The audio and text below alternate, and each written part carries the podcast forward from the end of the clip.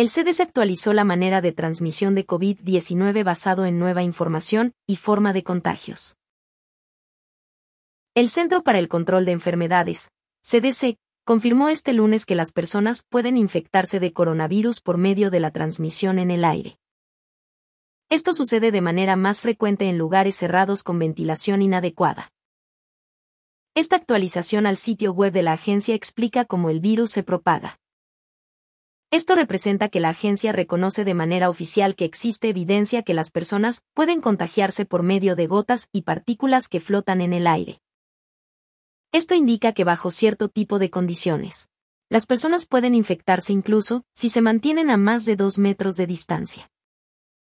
La actualización sucede tras un incidente el mes pasado en el que el Centro para el Control de Enfermedades removió una publicación de su sitio web. La publicación era un borrador que no había sido corregido y había sido colocada por error. Esta publicación contenía referencias a la propagación en forma de aerosol por medio de pequeñas gotas que son capaces de permanecer en el aire y viajar distancias significativas. Los oficiales mencionaron que el borrador fue removido debido a que algunas personas pueden malinterpretar que la propagación por el aire es la principal forma en la que se propaga el virus. El CDC afirma que la principal manera en la que propaga el virus es por medio de contacto con gotas que contienen el virus. Estas gotas son liberadas cuando alguien estornuda, tose, canta, habla o respira. Cuando las personas se encuentran a menos de dos metros de distancia, están mucho más expuestos a ser infectados por medio de la propagación en el aire. Uno de los científicos del CDC mencionó que, no solamente son las partículas grandes, sino más bien todo lo que sea exhalado. Gotas grandes y pequeñas. El sitio web contiene la siguiente información. Bajo estas circunstancias. Los científicos creen que la cantidad gotas y partículas infecciosas más pequeñas producidas por personas con COVID-19 pueden concentrarse lo suficiente para transmitir el virus a otras personas. Las personas que fueron infectadas se encontraban en el mismo espacio durante la misma cantidad de tiempo, o poco después que una persona con COVID se haya ido. En sus declaraciones, la agencia advierte que, continuamos creyendo, en base a las investigaciones realizadas, que es mucho más probable que las personas enfermen si conviven por mucho tiempo o están demasiado cerca de una persona infectada con COVID-19. El CDC agregó, la actualización del día de hoy reconoce la existencia de algunos informes que muestran circunstancias poco regulares y limitadas en las que personas infectadas con COVID-19 infectan a otras personas. Estas otras personas estaban a más de dos metros de distancia o llegaron al lugar poco después que la persona con COVID-19 se marchara. La agencia mencionó que la infección sucedió en lugares cerrados y con poca ventilación que involucran actividades en las cuales las personas realizan actividades en las que se respira de manera profunda, como cantar y ejercitarse. Tales lugares y actividades pueden contribuir a que se acumulen las partículas que transmiten el virus. Las personas pueden protegerse permaneciendo a más de dos metros de distancia. Usando mascarillas que cubran su nariz y boca. Lavando sus manos de manera constante y limpiando las superficies con regularidad.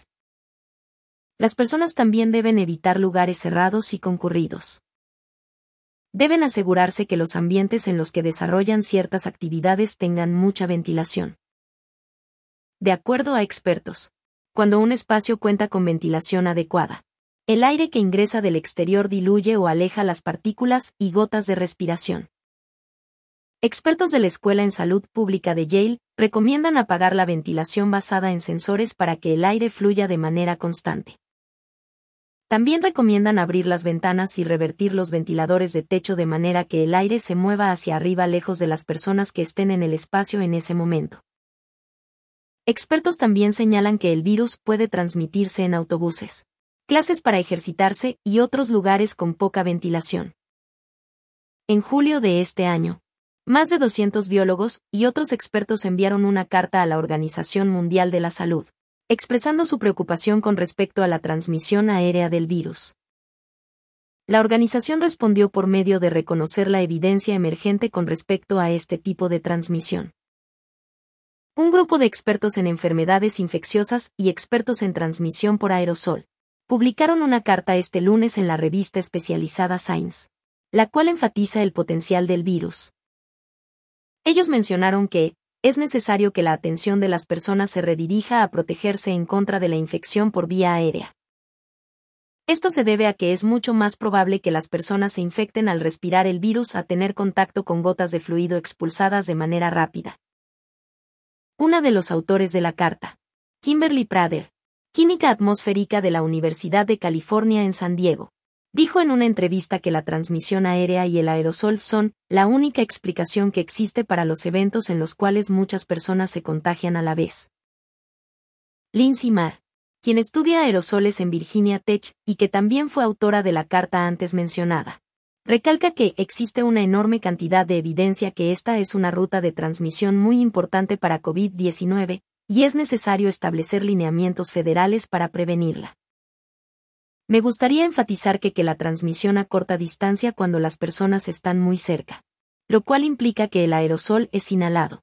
Es quizás más importante para la transmisión del virus que las gotas más grandes que llegan a las membranas mucosas.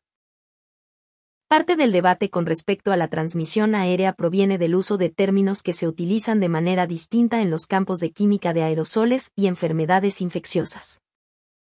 La carta a la revista Science aclara que el fluido llega a medir 100 micrones de espesor, el mismo espesor que una hoja de papel, y puede comportarse como un aerosol. Esto difiere algunas definiciones que se enfocan en partículas más pequeñas.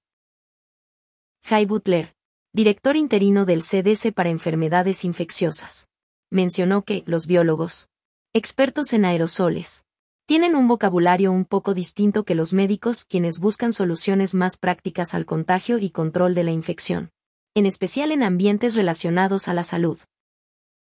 COVID-19 no es tan contagioso como la tuberculosis, la cual se propaga por medio de la transmisión aérea. Enfermedades como la tuberculosis, requiere que se cuide de los pacientes en cuartos especiales con presión negativa para prevenir su propagación. Sin embargo, Existen casos muy bien documentados en los que el coronavirus se propagó de manera muy rápida en un ambiente cerrado. Algunos casos incluyen un restaurante en Guangzhou, China, un autobús que viajaba en la provincia Zhejiang en China, un centro de llamadas en Seúl, y una cantante de coro en Washington quien infectó a más de 50 personas a más de 13 metros de distancia. Oficiales mencionaron que estos informes llevaron a que el CDC actualizará sus lineamientos acerca de la transmisión del coronavirus.